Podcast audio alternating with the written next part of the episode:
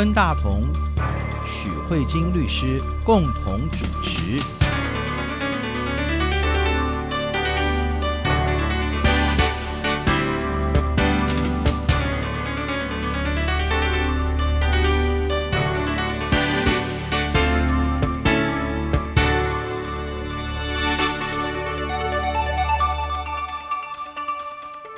各位听众好，这里是中央广播电台两岸法律金箱，我是温大同。听众朋友，大家好，我是许慧金许律师。许律师在我们立法院这个会期当中，正在审一个叫做“揭弊者法案”啊。嗯。那我知道许律师，您今天跟我们介绍这个，您可以跟我们谈一下什么叫做“揭弊者”，然后“揭弊者法案”它最主要面对的问题或者处理的问题是什么？揭弊者啊，就是揭发弊案的人。对。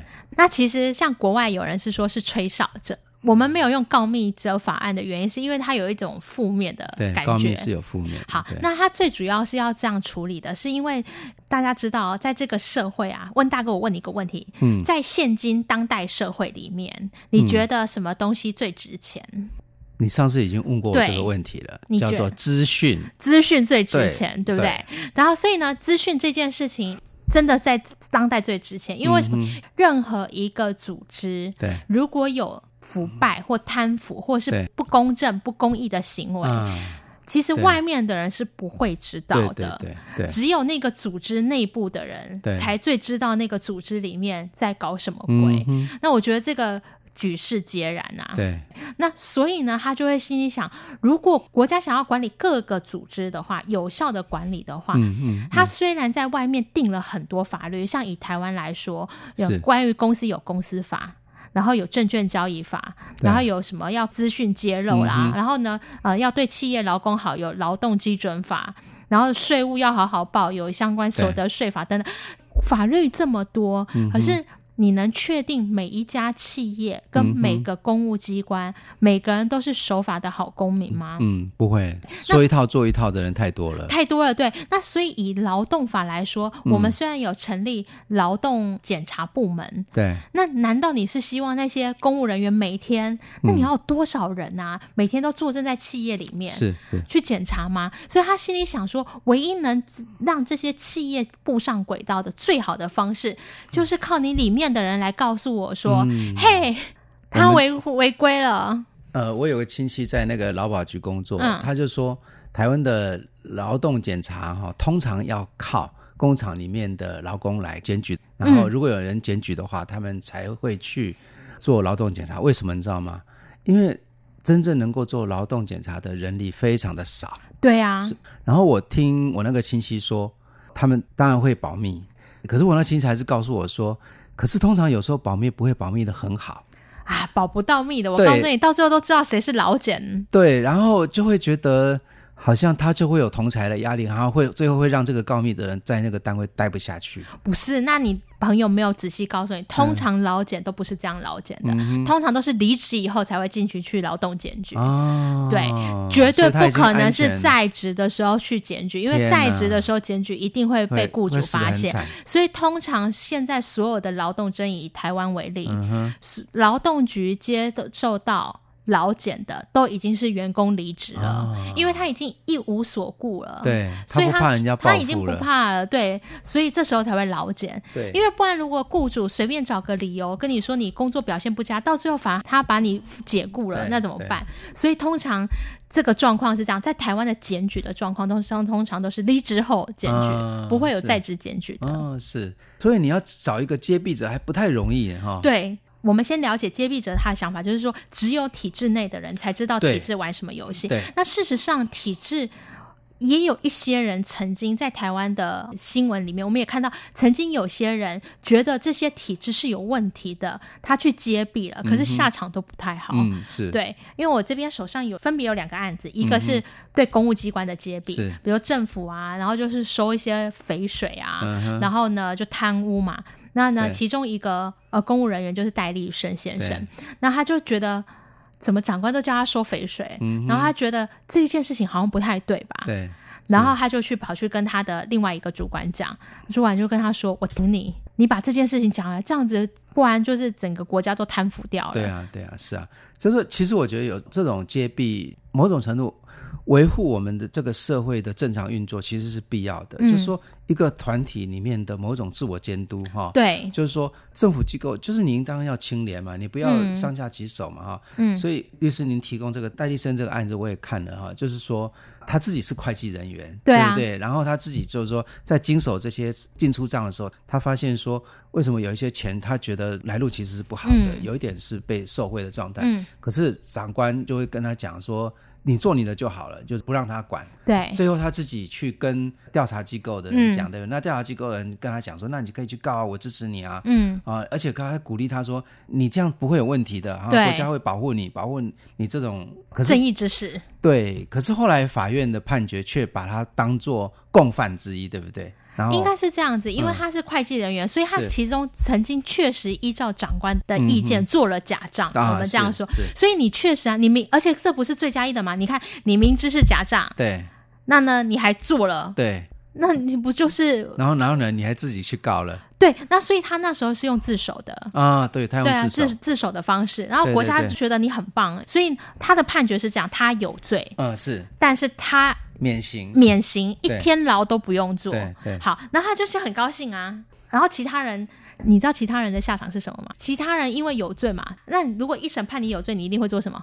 上诉啊，上诉，所以对其他人还在上诉哦。对对对，我们先把戴立生先生的案子讲好。嗯、那他他一审是不是有罪免刑？他就没上诉，因为想说不用坐牢。可是我们台湾的法律是，公务人员只要被法院判决有罪确定，啊、就永不再做公务人员。是，所以你知道吗？就比如说，假设是。一月一号，戴立生先生的案子呢，宣判免刑，他就没有再上诉，他就那个二十天过后，他就被 fire 掉了，他就不用丧失公务员，就丧失公务员公资格，所以他就在这一天，他就丧失公务员资格。可是他其他共犯因为还在案件还在上诉，哎，这些人还继续工作呢，是。不是最荒谬的事情？是。这些人的案子打了十几年都还在争执，所以你想想看，你可以想象吗？天哪，戴立生先生在第一时间就没有工作了，然后他的那些真的有问题的那些人，做了十几年的公务人员，薪水照领，官司照打。对，因为为什么？因为判决还没确定啊。是，所以你有没有罪还不知道，所以你公务人员就继续做啊。是是是，好，然后就是这样做，那他就一直失业了。嗯哼，好可怜哦。这这个案子最大的悲剧是这个，是就是法院有啊，法院在判决书也有说你好棒棒啊。对对对，然后所以免刑啊，免刑啊啊！我觉得一个法院最大的仁慈就是做到这里了。对对，我觉得以一个法官认识用法，这已经是最大的仁慈。嗯嗯。可是可是他公务人员是可以不见的。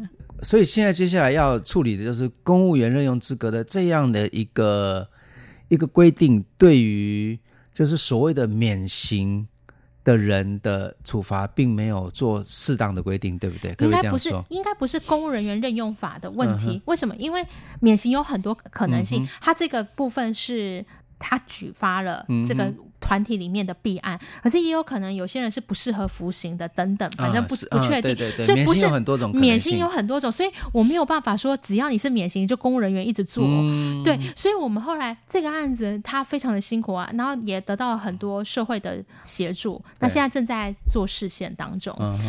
同样的道理，另外永丰金的案子也是，可是你就会发现揭弊者的下场都超惨的，嗯、对，大家只会说你是烈士，然后就没了。嗯、那这样子以后就只会告诉别人说，你看，如果你你是公务人员，你看到这新闻，嗯、然后你又发现你体制内有。确实，你会告诉你自己什么？嗯，不要讲，对，因为讲了就会得到跟他一模一样的下场。是，所以那这样就没有办法鼓励团体的自律监督。对对，所以呢，我们才会有这个揭弊者法案。揭弊者法案一个最重要的核心就是，我们一定要保护这样珍贵来源的提供者。是，所以他今天的重视的说，我今天呢，你揭弊，我对你的刑事诉追的部分呢，不是重点。重点是你的资讯提供，嗯，然后对你的刑事诉罪还是小事，所以呢，今天呢，我会确保你呢一个非常重要，就是你揭弊的时候不会被长官发现，嗯哼，也不会被你那个所任职的单位发现你是谁，嗯哼。因为像戴立生最大的问题是什么？他现在退下来了，可他新闻闹那么大，走到哪每个企业都不敢用他，嗯、因为心里想说，呃，因为你之前的那个长官就是被你这样整下来的，嗯、所以要先确保你的身份保密，接下来要确保你人身安全，嗯、因为你永远不知道对方会采取什么样的行动。而第三个，我觉得前面两个都还是可以理解的，第三个最重要的就是要确保你工作安全，而且是工作是没有后顾之忧的。嗯，最主要就比如说，他有告诉你说，如果万一真的那么不幸被单位知道了，你就是接笔者。嗯哼，因为我们没有办法确保。对。那如果真的那么不幸，你就是接笔者的时候，嗯、老板也不能说：“哎、欸，你是接笔者哈，我已经知道了。嗯”你。然后呢，故意让你在组织待不下去，嗯、在组织待不下去的方式，问大哥，你觉得有哪几种方式？就是给他调一个不适用的闲差，让他怀才不遇。对，啊，或者是用同才的力量排挤他，排挤他。嗯，还有什么情绪勒索？什么之类的讲酸话，对对对啊，对，那像这个都是属于不利的处分。还有，其实更重要的还有一些，比如说福利不给他，那或者是不给他机会。什么叫机会？对，不是说你今天把你调职哦，是说今天如果表假设嗯可以申请呃出国补助好了啊，比如说出国见习的机会。然后呢，故意不给你这个机会，工作还是照薪水都照给。对，那像这种连机会，它也算是不利的措施之一。然后或者是不给升迁的机会。嗯，那像这一类的，在这个新的接弊者法案，嗯，都明列告诉雇主说，你不可以有这些不当的措施。嗯，如果有不当的措施的话，接弊者还可以去。去反映嘛，嗯、那这反映以后，雇主就会受罚。嗯，还有对，还有罚则。对对对，是。那这是关于接弊者的部分。嗯、那接下来我们就要想，其实如果假设你今天是组织的话，嗯，如果你发现你的团体有一个人是接弊者，嗯哼，不晓得温大哥你会怎么想？因为我不是实际上的公司的负责人哈，嗯，所以我的话可能会比较有点理想哈。我的意思是说。其实公司里面有人愿意把公司的不如法的状态说出来，其实会是可以保证这个公司的健全。所以我觉得某种程度，一个法治社会，如果有人在搞七捻三，就会被揭露的话，嗯，每一个人都会兢兢业业的做事，每一个人做事就要守法。事实上，我觉得在台湾，我们长久以来的习惯，或者说是至少像我们以前在做社区的管理委员会。嗯，啊，那当然也也是一个民间的组织。可是我们那时候自己做，譬如说做主任委员的时候，我们自己非常高的意识就是说，不管做什么事，我们都不要违法，嗯，免得做了以后就落人口舌。对，或者是甚至你本来要服务社会的，就你因为这样去、嗯、去坐牢，嗯，啊，就是我觉得是说这种法治的意识是应该要有的。所以我的意思是说，在这样的状况之下，我们应当要容许，或者说甚至应该要接受。接笔者的存在，嗯，好，这样才能够确保一个很健全的法治社会能够中规中矩的运作。我这样讲会不会太理想？嗯，我觉得那个永丰金的。的张先生跟王小姐一定会希望你做他们的老板，对，因为事实上呢，我们看到我们台湾实际上接笔者的动作是这样子。嗯、我们刚才讲了代理生的案子，嗯、代理生这个部分是他没有工作，所以我们看到我们的接笔者法案有告诉你说，如果未来希望鼓励有这样内部的接笔的话，那至少你要让他工作无虞。可是呢，嗯、永丰金的案子，他们有一些就是违法转贷啊等等，这一个前几年也是在台湾造成非常。大的风暴，嗯嗯嗯、然后这个部分的话呢，结果有一个王小姐，嗯、然后她就去接笔了。是，结果你知道他的故事啊，不但工作没了，嗯、我觉得工作没了可能还是小事。接下来呢，永丰金就讨论了一下说，说、嗯、现在呢，这个单位接受之后这么多调查，我们该怎么办？嗯，然后单位生气了，不像温大哥说这边这可能是组织有问题，然后永丰金说你是公司。的高层经理，嗯、那这些理论上，嗯，这样的公司内部的文件是不可能被外人所知道的。嗯、你当初来我公司签的时候，你有签保密。啊，哦、那你现在违反你对公司的保密。嗯那这些都是我的营业秘密，都是我的机密文件。嗯、你拿去跟别人讲说：“哎，永丰金违法。嗯”所以这个王小姐不但没有工作，嗯、她是被免职掉的。嗯、她之后离职以后，嗯、还接受到公司很多诉讼，告她背信，告她泄密。她就是花了更多的时间在处理公司对她的追杀。是，你不觉得很可怜吗？是是，我觉得这真的超惨的哎，嗯、就是她接笔以后，然后结果就是公司的。报复这样，这是公司的报复，而且事实上，嗯、确实他真的违反对公司的保密协议了，嗯、是，是没错，对啊，那他真的在法律上，法院依法审判，他也是都傻眼哎、欸嗯嗯嗯。所以你可以发现，我们对揭弊者的保护非常的弱。如果你把案子分开来切开来看，对，他真的是违反公司的保密条款，他真的是背信哎、欸。然后后来法院怎么判？那法院都判很轻，可是，可是还是有判啊。对，还是有判，所以他真的觉得很冤枉。嗯、所以我们接下来就是透过这样的一个案子以后。我们就发现，如果假设我们台湾希望有吹哨者制度，那我们必须要有相对应的措施。嗯、由于时间关系，我们到这边先休息一下，等一下回来，呃，律师再继续给我们介绍更详细的内容。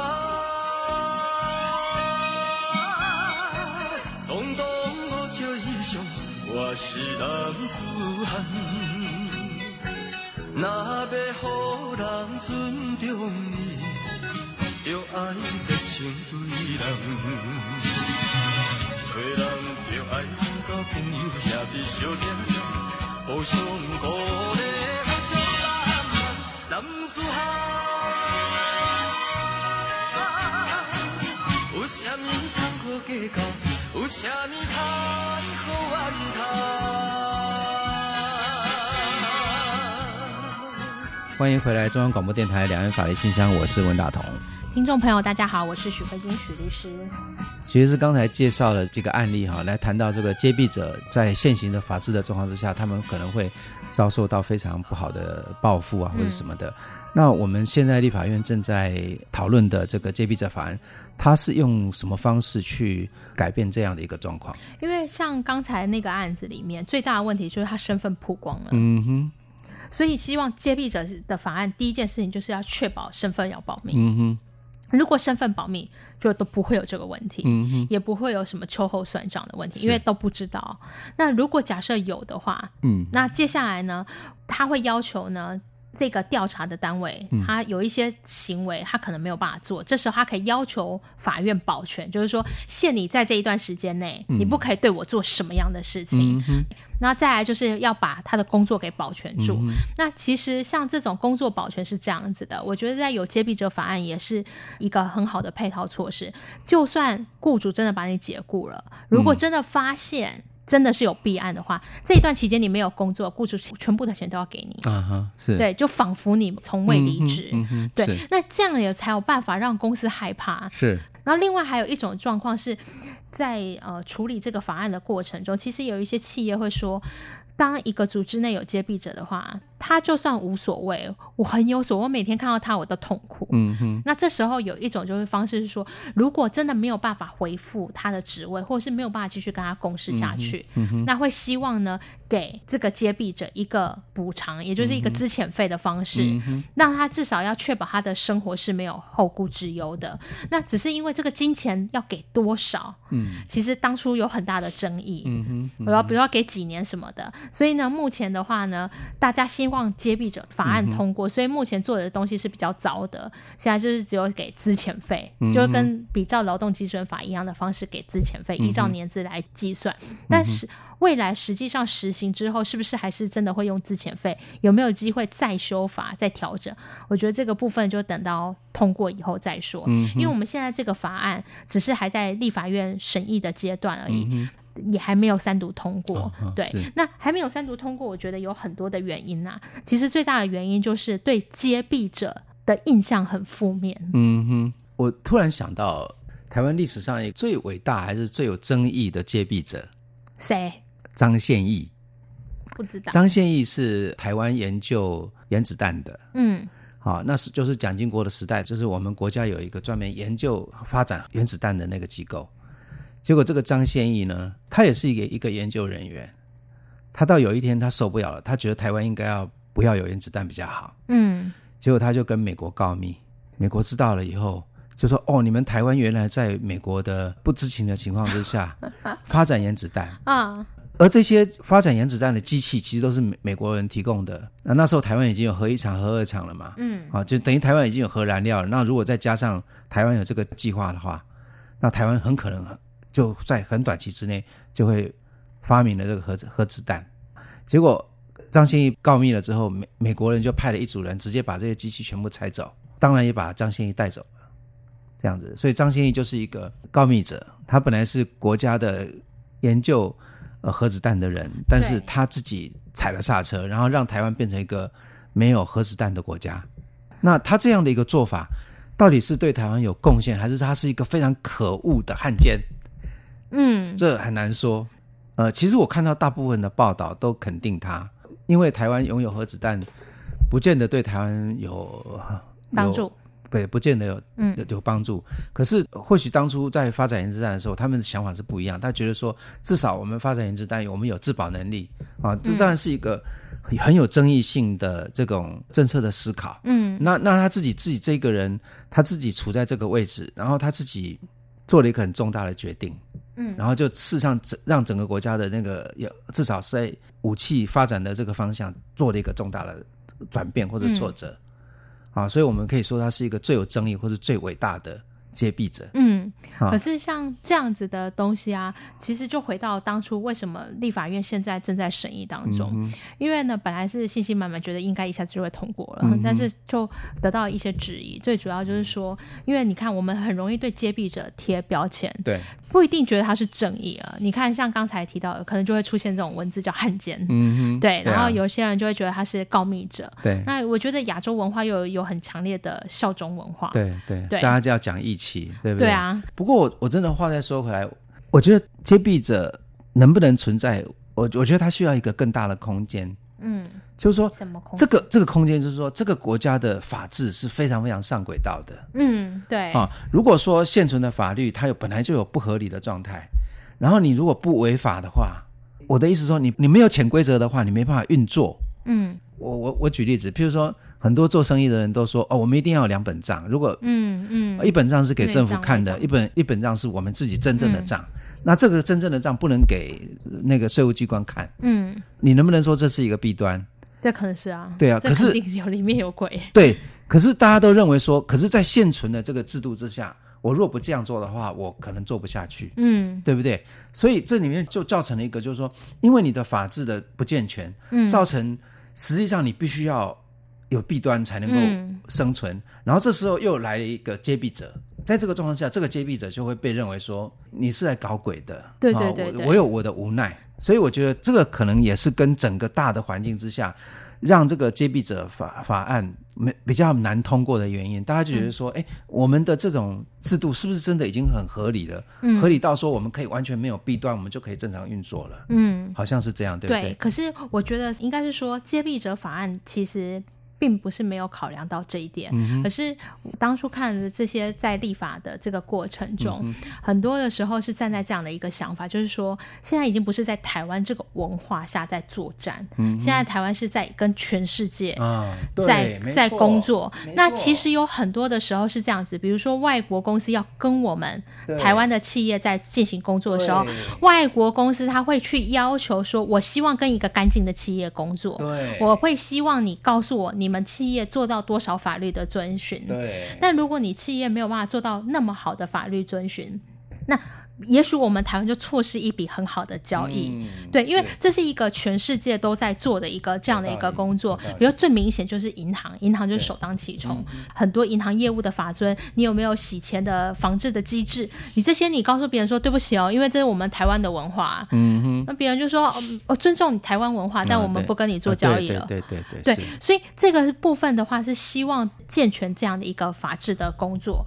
那所以呢，像呃我们这揭弊者的范围。就非常的广泛。啊、嗯呃，也还没有到那么广泛，可我觉得未来会越来越广泛，因为刚开始通过它还是有限制，它并不是只有单单大家想象的贪腐，嗯哼。啊，或是一些呃什么收回扣啊，然后或者是银行乱放贷啊，它不是这种我们觉得很严重的。事实上，他会希望很多有一些我们可能想不到，比如说对劳工福利不好的事情，是违反劳动基准法的事情，是是，然后呢，没有尊重性别平等。比如说性骚扰的防治不够彻底，啊、或是对怀孕女士的歧视，嗯、或者是你工厂有使用童工，嗯哼，就是你有一些违法这样的一个状态，这个也都在接弊者的范围内。太棒了！那他这有一个好处，像我之前呃处理一个客户的案件，我那个客户从头到尾都不知道有性别工作平等法，嗯、他觉得。职场反正就是有男男女女嘛，嗯、好，然后就有一天他就气急败坏跑过来说：“律师律师，你赶快帮我看一下那个性性别工作平等法要怎么样才会让这个工作的环境比较平等。嗯”我心里想说：“嗯，你这个是一个半导体的产业，这个什么？”他说：“因为我们有一个交易的对象啊，要求我们做那个法规，发现台湾有性别工作平等法，嗯嗯，所以他希望。”知道企业性别工作平等法落实到什么程度？嗯、对，就是会有这样的一个情况嘛。那别人会希望你，总不会希望你做的交易是什么？使用童工、血汗工厂、血汗钻石吧？这个都会影响。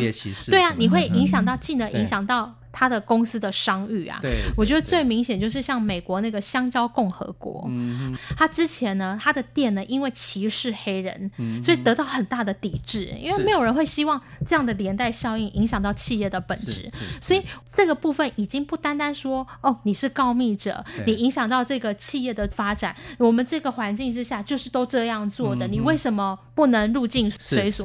因为我们是在跟全世界的人一起在竞争，一起在做。交易一起在合作的，是，所以我们没有办法置身于这个世外。对，这个是接弊者法案的一个当初在讨论，大家还是觉得说不行，法治就是要很努力的用，去让嗯让我们的法治健全化。对啊，是。那所以你会发现，台湾这几年来一系列做这样的工作，包括洗钱防治法，包括接弊者法案正在立法院正在审议，还有一个。可能跟央广比较有关系的，嗯、就是财团法人法的通过，嗯、就是我们会希望。透过各种法律，因为财团法人法通过以后，他就会告诉你说，嗯、你们这个财团法人应该怎么样做，哪些人要受到在接触业务的时候不可以有不当利益的往来等等的这一些东西，是。看起来好像很基本，但是我们还是希望这些啊、呃、各式各样的团体慢慢的把他们组织运作正常化，这个是。目前台湾我觉得最新的发展吧，哦、就是。这关于这一期立院的会议。是哦，我我想透过律师这一集的说明，我想。就非常的清楚了，就是说，其实更重要的是，透过这个接弊者法案，它要建立的一个是一个更加完整的法治的社会，嗯、就是说，大家该怎么做就怎么做，对啊，就是法遵遵守法律的那个程度要越来越高，越来越透明化。也就是说，在我们这个现代社会，哈，我觉得华人的社会有一种。喜欢讲潜规则，嗯、哦，喜欢讲默契，没错，喜欢讲人际关系。可是跟我们所谓的现代社会里面，他讲强调就是我们要根据规定来，规定是什么，我们就照照着这样做，啊、嗯，而不是说讲一套做一套。嗯，我觉得我们这这这样的一种文化，就是就所谓的东西文化之间的那个融合的过程当中，哈、嗯，它所产生出来的一种还不适应，哈，对。对，所以我觉得说刚才律师谈到，就是说这个叫做全球化的时代，我们是不是要跟我们要有全球的竞争力，对对，要有全球的竞争力，也是这个。其实对于社会其实也是好的。没错。哦、那我想说，时间的关系，我用一个很简单的做一个结局，嗯、就是力霸案、力霸弊案。温、嗯、大哥，你还记得吗？力霸就是王佑珍，对王佑珍那这个力霸的弊案，然后掏空很多资产。嗯，这个案子呢，法院呢花了很多时间审理。这个力霸案下来，那个法院的判决，一审的判决书的法官在后面写说，嗯、这么明显的掏空案，嗯、为什么？都没有人举发，嗯嗯、只要一开始有人揭弊，对啊，对啊，很快在一开始就会发现，为什么要让他们就是已经盘根错错节到这么严重的时候，大家再来处理？他法官很感慨，他说审这么多案子，牵扯这么多人，嗯、其实很多人都知道为什么没有人讲，然后他就算了一下，嗯、就是耗费了资资源，耗费了司法资源。他说这样的一个一审的案卷判下来，平均这个例办平均台湾的每一个国民都赔上四万。嗯嗯，就是是，就是每个人都付出四万元去审理这样一个立法案，所以其实是一个非常非常耗费，就是你要把东西烂掉再救回来，是一件非常非常辛苦的事情。就是一个不健全的社会、腐败的社会才会这样子。所以呢，那法官就感叹说，如果这个东西在一开始就有人制止的话，对，那其实就可以免去这一切的人力资源的耗费。那我想用这样的一个一审的法院的判决作为就是接弊者法案，现在正在立法院。审议是，我们可以再看外看看未来台湾在接弊者法案怎么样运作。对，但是我至少我觉得有这样的一个法案，对，应该是好的。对，我觉得它很有理想性，那它也可以刺激台湾的法治更加的进步。嗯，我们应该要乐观其成才对，而且我们的文化也应当要。其实接弊者某种程度他是一个有正义感的人，嗯，我们而且是勇于挑战。对对对，是是。好，谢谢许律师给我们介绍一个这么有趣的法律观念。谢谢。嗯，好，谢谢温大哥，也谢谢各位听众，我们下周再会，拜拜。拜拜。